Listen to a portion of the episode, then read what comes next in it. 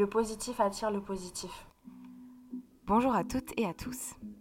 Pour ce premier épisode de Bouteille à la mer, je reçois Alison, une de mes amies, pour discuter autour de sa vie. Je dois cependant vous prévenir d'une petite chose. Nous avons eu quelques soucis au niveau du son au début, mais au bout de quelques minutes, tout revient à la normale. En espérant que ça ne vous dérange pas trop, je vais vous laisser avec notre discussion. Alors bonjour Alison, on se retrouve euh, ce soir autour de ce beau micro pour une deuxième fois. Ouais, excellent. Puisque nous avions enregistré ce podcast une première fois et nous nous sommes rendus compte qu'en fait, nous n'enregistions pas avec les micros, mais bel et bien avec l'ordinateur. Donc, et juste euh, à la fin de l'interview. Hein. Voilà, nous avions fini et on a dû tout refaire. Mais c'est pas grave, nous allons refaire cette interview. Allez, c'est parti. Euh, alors, du coup, euh, je te présente un peu rapidement. Donc, on s'est rencontrés au travail depuis l'année dernière.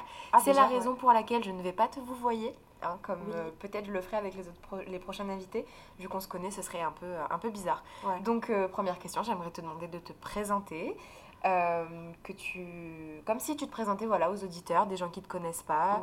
Voilà, comment tu te définis, tout ça. Ok. Ben, je m'appelle Alison, j'ai 25 ans, j'habite euh, sur Montpellier. Euh, je suis plutôt une nana lambda, on veut dire comme tout le monde. Hein.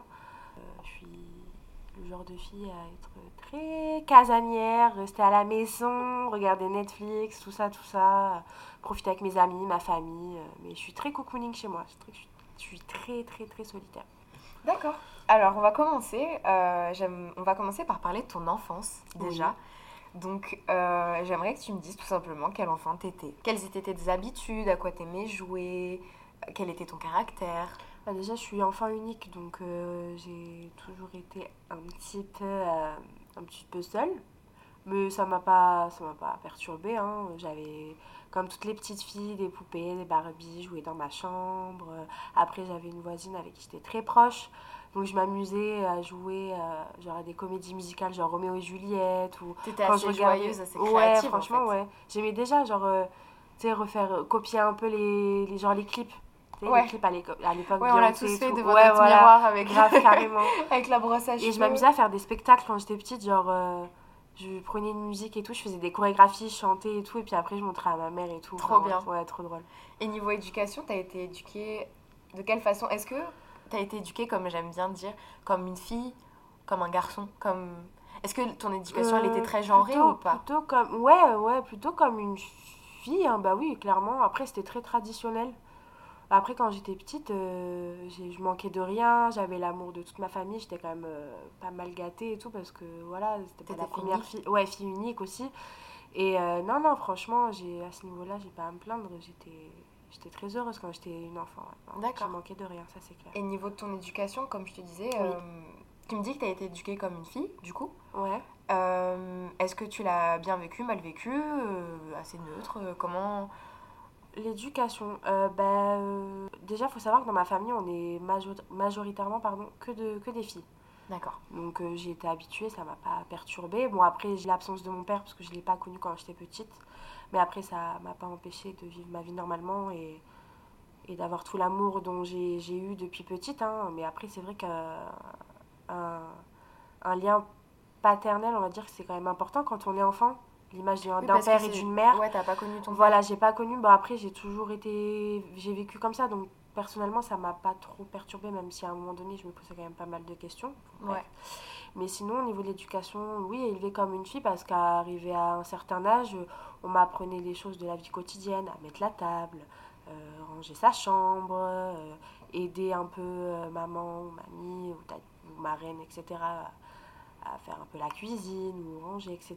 Mais c'est vrai qu'après, moi, c'est surtout avec ma grand-mère, elle me disait laisse la place au plus grand. Euh, tu vois, ce genre de choses-là, un petit peu.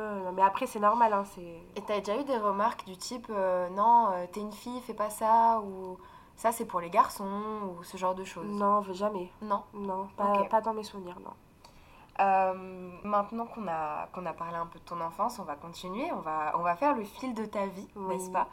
Et j'aimerais que tu me parles cette fois de ton adolescence, comment tu l'as vécu, euh, encore une fois, quel type d'ado t'étais, euh, ok. voilà, tout ça. D'accord, ben, j'étais très introvertie, euh, très timide.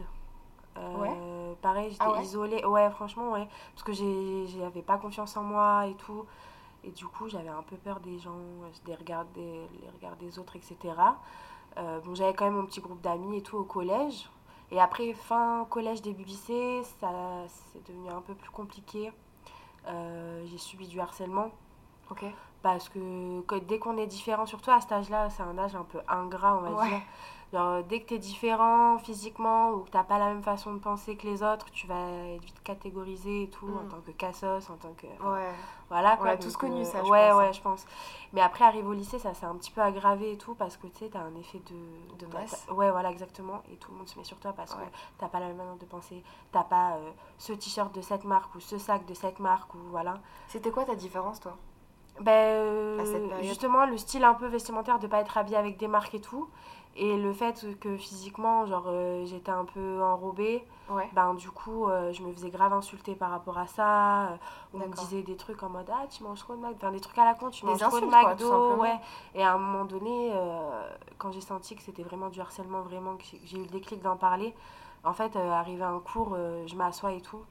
Et il y avait, y avait un jeu entre deux élèves genre Joby Joba et en fait Joby Joba et je me suis pris une claque oh en cours en pleine gueule le prof n'a jamais rien dit. mais t'es sérieuse ouais je te jure. Et du coup bah là je me suis dit non là c'est trop. Attends tu t'es pris une claque en plein visage face au prof ouais. Enfin je sais pas si le, si le, prof pardon il, a, il avait capté. Mais c'était en, tout cas c'était en cours de français ouais de ouf. Quand on arrivait en classe et tout genre on s'assoit et là il y a deux, deux, deux personnes euh, qui font Joby Joba et claque dans la gueule genre gratuitement tu vois. Ah et c'est là que j'ai commencé à me dire ah ouais là je suis en train de subir quand même c'est pas normal. Ouais Ouais, c'est on n'est pas des insultes. ouais, non mais vraiment puis même des insultes à répétition tous les jours et tout, tu vois, et puis j'étais grave isolée, tout le monde se foutait de ma gueule. Euh, enfin vraiment, c'était un peu compliqué quoi. Tu l'as mal vécu Ouais, un petit peu. Ouais. Et ça a duré du coup jusque jusque on va dire ouais, lycée jusqu'en première, on va dire première seconde et après euh, j'ai pu j'ai commencé à plus me laisser faire parce que justement j'en ai parlé à ma maman. Ouais. et on était allé voir les personnes euh, comment t'as fait pour lui en parler genre ça a ben, elle, elle le voyait. de l'aborder franchement non parce qu'elle l'a vu d'elle-même que ça allait pas et elle m'a rassurée elle m'a dit tu sais tu peux tout me dire qu'est-ce qui s'est passé? Parce que quand t'en parles t'as peur des répercussions t'as peur bah, ouais. t'as peur que, ça t'arrive enfin que ça se retourne contre toi en fait. Ouais c'est ça. Ouais, du coup j'en ai parlé et elle m'a dit bah, c'est pas normal, on va aller voir ta prof principale. Donc on en a parlé avec elle et euh, surprise quoi. Mm. Euh, donc, euh, Après, je pense que en général, euh, quand il y a une élève, ou un élève d'ailleurs, qui se fait insulter, qui est un peu martyrisé, enfin, on a tous connu ce bouc émissaire dans la classe ou dans le, lycée. Je pense pas que les encadrants et les profs ne le voient pas. C'est pas possible, tu vois. Même si t'es pas dans la vie des, des, lycéens et des collégiens, il y a quand même un effet de masse. Tu entends les, les, les, les, rires, tu entends les insultes, etc. Mm. Enfin, je pense que les gens le voient forcément, c'est pas possible. Mais ouais, mais euh, le pire c'est que personne ne faisait rien quoi. Bah ouais. Donc euh, c'est ça aussi, c'était un peu chelou euh, la manière dont ça s'est passé. Et du coup, ouais, on avait eu rendez-vous avec ma prof principale à l'époque quand j'étais au lycée. Et du coup, bah, elle a fait exclure ces personnes-là, en sachant que ces mêmes personnes-là ont fait des choses très très mal à d'autres personnes de, de, ma classe à l'époque aussi. Ouais, donc t'étais pas la seule en fait. Pas, c'était pas du harcèlement qu'ils avaient fait, mais c'était vraiment quelqu'un de très très très. Enfin, quelque chose, pardon, de très très méchant. Ok. Ouais. franchement, mais c'était pas comme du harcèlement. Donc en fait, euh, clairement, c'était des jeunes qui s'attaquaient à tout le monde en fait. Ouais, enfin, pas à tout le monde, mais en tout cas, ils prenaient des cibles faciles. Si j'ai bien compris. mais à partir du moment où t'es pas dans un groupe euh, entre guillemets populaire, où tu es isolé ou que tu es euh, introverti et tout, bah, de, suite, il s'attaque au plus faible, j'ai envie de te dire. Tu mm. vois. Bah, c'est la période ingrate. Hein. Voilà. Ingrate. Euh, et c'est cette sororité que tu as eue dans ta famille qui t'a aussi. Enfin, c'est une question. Est-ce que c'est cette sororité, du coup, qui t'a permis de, de, te sentir plus à l'aise d'en parler? Ouais, je pense. T'as pas de tabou en fait avec non, ta complètement. mère ouais, en particulier avec ma mère, elle m'a toujours dit depuis petite que je pouvais parler de tout avec elle, qu'elle me jugerait jamais, qu'elle essaierait de, de, me conseiller dans le bon sens et que ne fallait pas que j'ai peur et que s'il y avait quoi que ce soit, que j'hésitais pas quoi. D'accord. Donc euh, non non, à ce niveau-là, je sais que j'ai pas d'appréhension quand je dois quand je pardon, quand je lui parle de quelque chose, ça je sais qu'il y a aucun problème.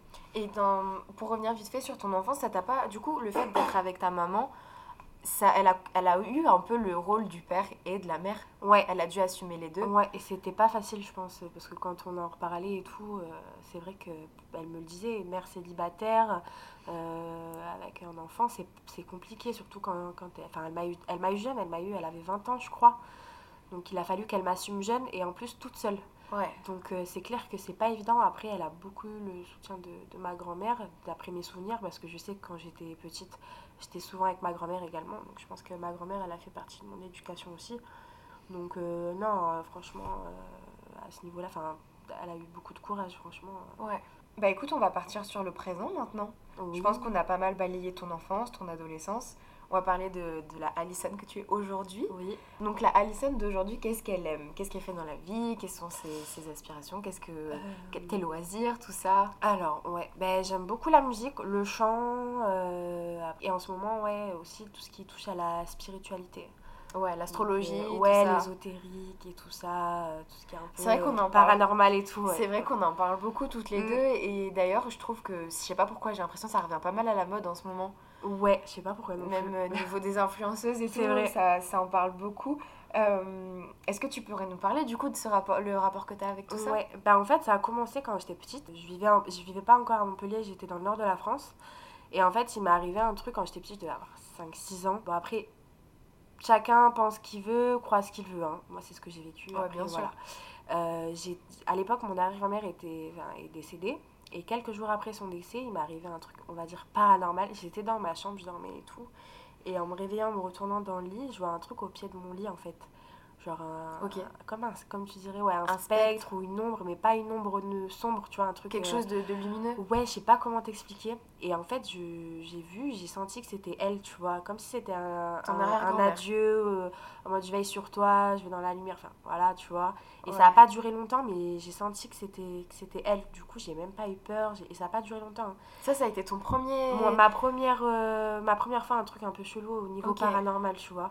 Et depuis j'ai toujours été sensible à ce genre de choses, mais après, ça n'a pas été évident d'en parler un peu à ma famille parce qu'ils sont pas ouverts d'esprit, ils y croient pas vraiment. Ok. Tu vois T'es un peu seule dans le délire en fait. Ouais, donc euh, des fois, j'essaye d'en parler autour de moi, mais après, c'est un sujet quand même assez sensible parce que soit on y croit, soit on n'y croit pas. ah, ça, c'est sûr. C'est l'un des sujets, je pense, qui, qui fait le plus. Euh, enfin où il y a le plus de division mais mm. mais ah ouais ça reste super intéressant oui c'est vrai c'est soit on y croit soit on n'y croit pas mon ouais. vraiment voilà. Mm. et du coup bah, pour être sûr et tout euh, je voulais vraiment en parler à quelqu'un qui était professionnel donc euh, de bouche à oreille on m'a conseillé d'aller voir une personne qui est énergéticienne médium elle fait plusieurs choses super intéressantes pardon et en fait, euh, elle m'a fait un travail, on va utiliser le pendule, etc., pour voir si au niveau des énergies, comment j'étais. C'était un soin, c'est ça?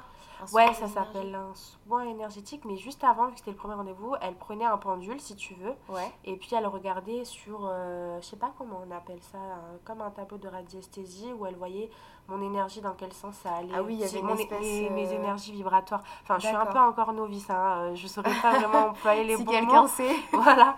Mais en gros, ouais, euh, c'est vrai qu'au niveau de, de, de, mes ressentis énergétiques, c'est hyper fort. Je ressens des choses.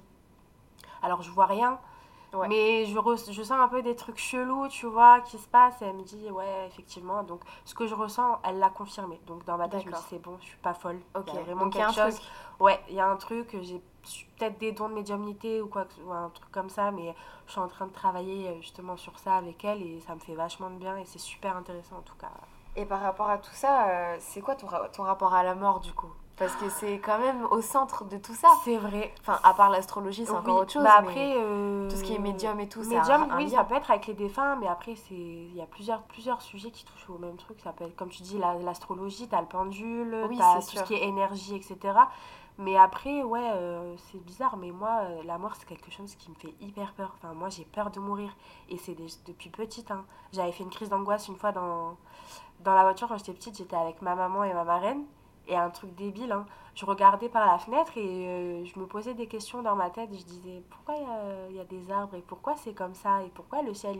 Et à force de m'avoir de m'être posé ces questions dans la tête, genre j'ai crise d'angoisse dans la voiture, sur la route et tout. Oh là là. Du coup, elle était là, ça va, ça va, et c'est passé. Mais non, mais c'est quelque chose que depuis petite, en fait, euh, ça me ça m'angoisse. Et même avant, quand je m'endormais et tout, genre je pensais toujours à ça et j'avais du mal à Ça tournait dans ta tête. Ouais, ouais, et euh. c'est bizarre parce que ma grand-mère, c'est pareil. Elle a peur de ça et euh, elle dort pas à cause de ça, elle a peur de ça et tout. Et dans le premier enregistrement, on avait parlé du fait que, euh, du coup, la médium, elle t'avait dit que tu étais potentiellement passeuse, d'âme. Oui. Alors on va penser au truc direct de base cliché, euh, passeuse d'âme. Euh, je sais pas si vous connaissez euh, la série Ghost Whisperer là. Oui, j'adore bah, cette série. Voilà, c'était un peu le même délire. Ouais, ça, pa ça passait il y a genre 5-6 ans sur ouais, TF1, trop aussi, comme ça. mais ça fait flipper. Ouais, ouais, ouais. mais elle me dit, en fait, elle m'a dit que j'étais ça. Et, Attends, c'est quoi déjà? Alors, en fait, passeuse d'âme. D'après moi. Mais après, si vous voulez avoir plus de détails, quoi, allez regarder sur internet. En fait, ça peut être le truc cliché de base, genre passeuse d'âme, genre quand tu vois des, des défunts, en fait, euh, ben, tu les fais passer à la lumière si qu'ils ont besoin d'aide et du coup tu vas être leur euh, tu vas donc tu les vois en fait ouais tu les vois sauf que c'est pas mon cas du tout hein. oui là pour l'instant tu ressens juste. je ressens juste des gens enfin des gens des énergies pardon ouais. et en fait c'est des gens enfin des défunts pardon qui restent euh, dans ce monde là entre guillemets soit parce qu'ils n'ont pas décidé de passer dans la lumière soit parce qu'ils ont quelque chose à régler etc et on va dire que les passeurs d'âme ils sont là pour les aider à entrer dans la lumière donc ça, c'est tout ce qui est niveau euh, paranormal, ésotérique. Et après, ça peut aussi être dans le cas de la vie euh, vivante, quoi, si je peux dire ça comme ça. Oui, ça se reflète dans les deux aspects, en fait. voilà, donc après, dans notre vie euh, vivante, si je peux dire ça comme ça, parce que je n'ai pas les mots, ben, tu peux aider une personne qui est dans une situation compliquée, ou qui, par exemple, qui peut être dans un divorce, ça peut être euh, un enfant qui est le passage de l'adolescence au passage adulte, ça peut être dans plein de styles différents, dans plein de, pardon, pas de style, mais de... De, de niveau de vie, en fait. Ouais, voilà, exactement. D'accord. Et est-ce que ça, bah, du coup, ça doit influencer un peu quand même ton rapport à la mort? Enfin si t'en as peur, mais qu'à la fois t'es là pour aider dans le, du côté des défunts. Oui, sauf que je vois pas. Oui. Donc tant que je pas confrontée. Voilà, et, et, et, tant que je serai pas confrontée, je pourrais pas te répondre à cette question au final si ça influence ou pas. Euh, parce que j'y travaille, mais après pour l'instant c'est plus des ressentis que de voir un défunt. Et justement, rien que d'y penser que probablement je pourrais en voir un. Ça te met pas mal. Alors que quand j'étais petite, j'en ai vu. Tu vois, c'est ça qui est bizarre aussi. Bah, ça a changé, euh... t'as as évolué aussi, t'as grandi. Hein. Ouais, je sais pas. Donc, je, pour après, ouais, je, pour l'instant, je vois rien. Bon, après, là, on en parle très premier degré. Il faut pas non plus prendre tout ce qu'on dit comme, euh, comme acquis. Ça reste quand même. Euh, c'est Chaque expérience est personnelle à chaque Voilà, il n'y a rien de prouvé et tout ça. Mais je trouvais ça important et intéressant d'en parler mm. surtout. Dans le même aspect, est-ce que tu crois au destin? Alors, croire au destin, oui et non. Parce que moi, personnellement, c'est mon avis personnel, je pars du principe où si tu veux quelque chose, ou euh, si tu as envie que du bon arrive, c'est toi qui te le crée d'une manière ou d'une autre. Ok. Tu vois? Donc tu as un pouvoir sur ce que tu fais Oui, peut-être pas à 100%, mais, euh, mais oui, je pense que c'est toi qui procures les choses. Euh, si tu t'en donnes pas les moyens, pardon, ça viendra pas tout seul, quoi. Ok. Donc, loi de l'attraction, tout ça, c'est pas trop ton truc hmm, Je sais pas. Après, c'est vrai que dans certaines situations, tu dis punaise, euh, ah non, moi ça c'est la vie, je suis sûre c'est le destin. Mais genre, ça devient limite une expression quand tu dis ouais, c'est le destin, tu vois. Ouais, non, bien sûr. C'est resté dans le langage commun. Ouais, mais après, je, je, crois en ma bonne étoile et tout parce que euh, tu dis des fois, dans certaines situations, il y a tellement un truc qui s'est passé, tu dis punaise, mais comment ouais, ça des fois, as des, des fois, tu as des coïncidences ou des trucs vraiment tellement inattendus. Mm. où Tu te dis, purée, c'est pas possible. Ouais, mais je crois, moi je pense que j'ai une bonne étoile, mais après, croire au destin, je suis mitigée, oui ou non, je sais pas. Moi, je pense aussi, tu as raison, que se laisser un pouvoir sur sa vie, c'est quand même important.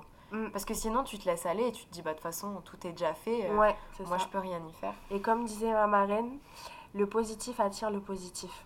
Donc, c'est quelque part, c'est que ça doit venir aussi de toi-même. Et le karma? Ah oui, ça m'est bien sûr. Franchement, ouais, j'y crois parce qu'honnêtement, combien de fois ça m'est arrivé? Même moi, hein, pour un truc bidon, je vais faire une blague à quelqu'un ou quoi, bah, ça va se retomber contre moi. Et ben au final, par exemple, si je vais faire une blague en faisant un croche-patte à quelqu'un, toi tu vas tomber Et ben c'est moi qui vais tomber, tu vois? Un truc comme ça. Non, je te jure. Ouais, ça... Mais d'ailleurs, euh, on n'a pas expliqué, mais en gros, pour euh, recontextualiser un peu la loi de l'attraction pour ceux qui connaissent pas, c'est le principe de faire des demandes à l'univers donc de formuler soit à l'écrit, soit euh, à l'oral comme ça, de dire, admettons, euh, je veux que tant de mois, j'ai changé de travail ou j'ai évolué. Enfin voilà, des ambitions qu'on pourrait avoir. Et le principe, c'est de les formuler et de demander à l'univers que ça arrive. Donc c'est très, très spirituel, c'est vraiment pas prouvé par la science. Mais euh, il y a beaucoup de monde qui y croit. Euh, il me semble qu'il y a plein de gens connus aux États-Unis qui en ont fait la promotion et tout. Et, euh, mais voilà, ça c'est la loi de l'attraction. Donc il y en a mhm. beaucoup qui le pratiquent euh, dans leur quotidien pour attirer les bonnes choses. Et le karma, je pense que tout le monde sait à peu près ce que c'est. Je vais donner une définition très basique, qui n'est pas du tout appuyée sur des choses voilà, qui sont concrètes. Mais en gros, le karma, c'est ce que tu fais te reviendra toujours, que ce soit du positif ou du négatif. En gros, c'est ça. Mm. Mais je ne donne pas une définition exhaustive de la chose. Hein. alors, sans transition, hein, est-ce que tu penses que tu as un rôle à jouer sur Terre? Est-ce que tu penses que tu as une mission de vie? Est-ce que tu as un but spécifique à atteindre? Alors, je pense que oui, on a tous un rôle à jouer dans le sens selon nos valeurs et nos principes, que selon pour nous ce qui est important ou pas. Moi, personnellement, euh, au niveau de l'écologie, moi, ça me ça m'attriste. Même si euh, je suis pas du tout un exemple, je dis pas il faut faire ci, il faut faire ça. Je suis personne pour euh, dire ce qu'il faut faire parce que moi-même, je fais pas forcément ce qu'il faut pour que ça s'améliore. Hein, je vais pas me le cacher. Mais c'est quand même un sujet qui m'attriste quand on voit ce qui a eu, ce qui s'est passé pardon en Australie. L'incendie, ouais, les animaux, enfin tout ça, enfin ça m'a vraiment touchée. Euh, pareil, la forêt amazonienne aussi, enfin, les fonds des glaces, le réchauffement climatique, enfin, moi, ça, ça commence un peu à me. Tu penses que tu as un, rôle à jouer dans ce bah, domaine Ouais, franchement, euh, à, notre échelle, si tout le monde fait quelque chose, je pense qu'il y a moyen euh, d'arranger ou, de sauver ce qui reste en fait. ce qui reste, ouais. Ouais, voilà, bah, penser à nos enfants, nos arrière-petits-enfants, etc. Moi, je trouve que c'est super important. Euh, c'est nos premières sources de, de, vie, on va dire. Ah ben, sans terre, on est un peu dans la merde. Voilà. Hein. on va pas se le cacher. Ouais, voilà. Moi, je trouve que c'est hyper important et ça me désole de voir tout ça et tout sur les réseaux sociaux. Et puis, euh, quand tu vois le tous les, les, les, problèmes de société au niveau politique ou financier, genre tout ce qui est dépensé, par exemple, bon, un exemple comme la Notre-Dame de Paris, la cathédrale là. Ouais. Ça, ça a choqué tout le monde. Il y a eu des milliards. Et il y a eu des milliards ou des millions d'euros pour ça. Ouais. Et alors que sur certaines choses un peu plus importantes, bah il va. Enfin, je sais pas si c'est ce que je veux dire. Ouais, ouais, carrément. Bah, il n'y a pas eu encore de récolte de fonds euh, internationale pour. Euh, enfin, peut-être que si, mais en tout cas, je suis pas renseignée. Mais il me semble qu'il y a beaucoup moins de promotion, en tout cas, Mm. pour les, les, causes écologiques que ce qu'il y a pu avoir pour la cathédrale. Par exemple, un truc tout bête, par rapport à, par exemple, Greta Thunberg, c'est euh, la jeune écologiste, bah, aujourd'hui, il me semble qu'elle a, elle a 17 ans. Elle a commencé à faire euh, plein de, de, tournées et tout ça pour parler de l'écologie. Et elle, je trouve qu'elle est encore trop décrédibilisée dans les médias. Je vois plein, plein mm. de gens qui, la, qui lui disent, même dans des commentaires sur des posts, qui vont lui dire euh, retourne à l'école, apprends l'histoire. Euh, qu'est-ce qu'une gamine de 15-16 ans euh, va nous donner comme leçon, etc. Mais les gars, c'est pas une question d'âge en fait, mm. c'est une question de réalité. Et c'est vrai que bah, aujourd'hui, je trouve que on a beau en parler beaucoup, il y a beau avoir plein de choses qui sont mises en place, bah, l'écologie c'est encore trop. trop ridiculisé. Pourtant, au sérieux euh, aussi. Même à échelle internationale, quand on voit Trump qui dit que le réchauffement climatique n'existe pas. Bon.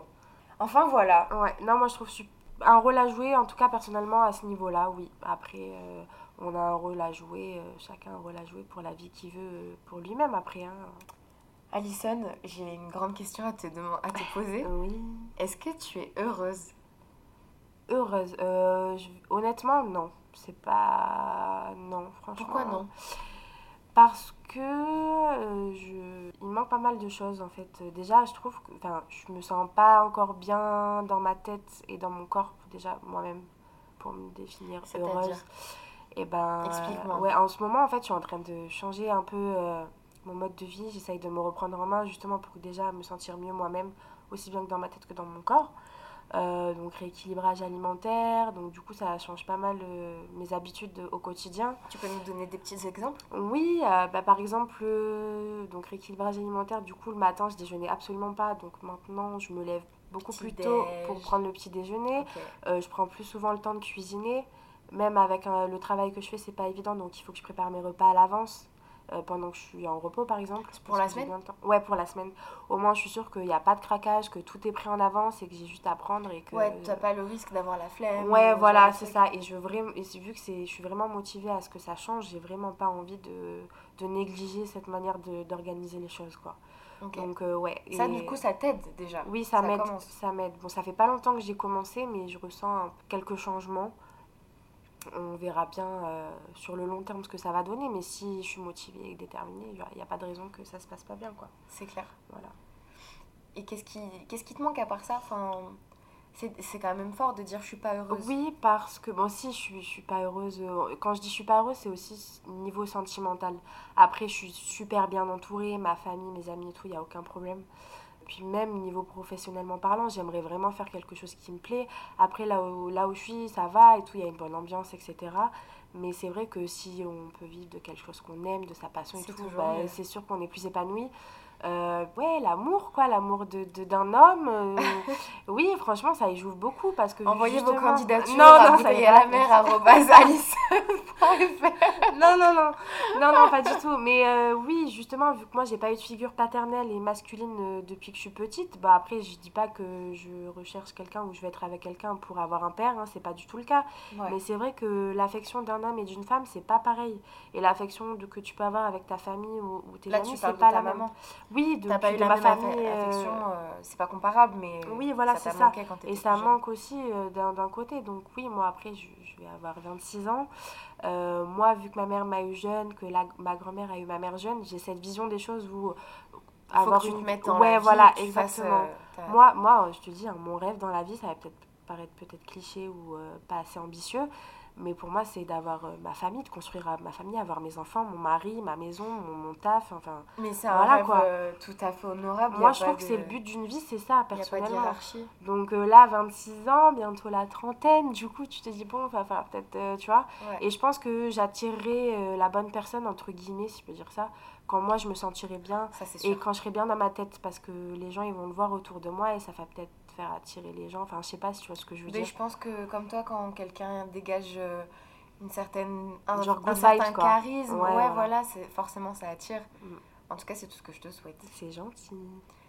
Bah écoute, euh, on a bien parlé. Oui. Je pense que je vais pouvoir te poser la dernière question Allez. de cette interview. Qu'est-ce... Donc là, on a parlé de plein de choses. On a parlé de paranormal, on a parlé de rééquilibrage alimentaire, on a parlé de ta famille, de la certaine sororité qu'il y avait euh, entre toi, ta maman, ta grand-mère et tout. Mm. Euh, j'aimerais savoir si tu avais, si tu as plutôt un conseil à donner aux gens qui nous écoutent dans, en général. Alors, de conseils, euh, non, parce que je suis pour donner de conseils. Après, chacun a le vécu qu'il a hein, et, et ça permet à chacun d'en ressentir plus fort et d'apprendre de, de, ses leçons. ouais, voilà, merci. Et euh, non, moi je dirais que faut suivre ses valeurs et ses principes, quelles que soient, quelles que soient les situations et peu importe ce qui nous est arrivé, il faut rester fidèle à soi-même. Euh, la famille, c'est super important. Moi, personnellement, c'est quelque chose de vraiment de primordial pour moi. Ça passe avant tout. Et puis, euh, puis voilà, quoi c'est tout ce que je pourrais dire rester, soi-même et... voilà et puis ne pas se prendre la tête même si je dis ça mais euh, oui t'es pas très bien. Placée non pas du tout mais je me rends compte que c'est ouais non je me rends compte que c'est hyper important. Il faut profiter de la vie ça passe à une vitesse de ouf. Et dès qu'on a une occasion de quel type que ce soit de pas lâcher l'affaire et de, de foncer quoi de de vivre sa vie, de profiter et profiter les gens qu'on aime et de leur dire qu'on les aime quand ils sont là et pas attendre le dernier moment parce que après on regrette et euh, voilà quoi. Non, voilà, c'est tout ce que j'ai à dire. Voilà. Merci Alison. Avec plaisir. J'espère que notre discussion vous aura plu. Si vous voulez nous suivre, vous pouvez très bien vous abonner sur Spotify, sur SoundCloud et prochainement sur toutes les autres applis de podcast. Si jamais vous avez envie, vous aussi, de partager votre histoire avec moi, vous pouvez m'écrire un mail à l'adresse bouteille à la mer du 6 podcast.outlook.fr et je ne manquerai pas de lire votre histoire et de vous répondre. Vous avez juste à me dire ce que vous aimez dans la vie, votre prénom, une petite présentation sur laquelle je pourrai m'appuyer pour potentiellement choisir votre profil. En espérant que vous aurez apprécié et à très vite pour un prochain épisode. Merci beaucoup.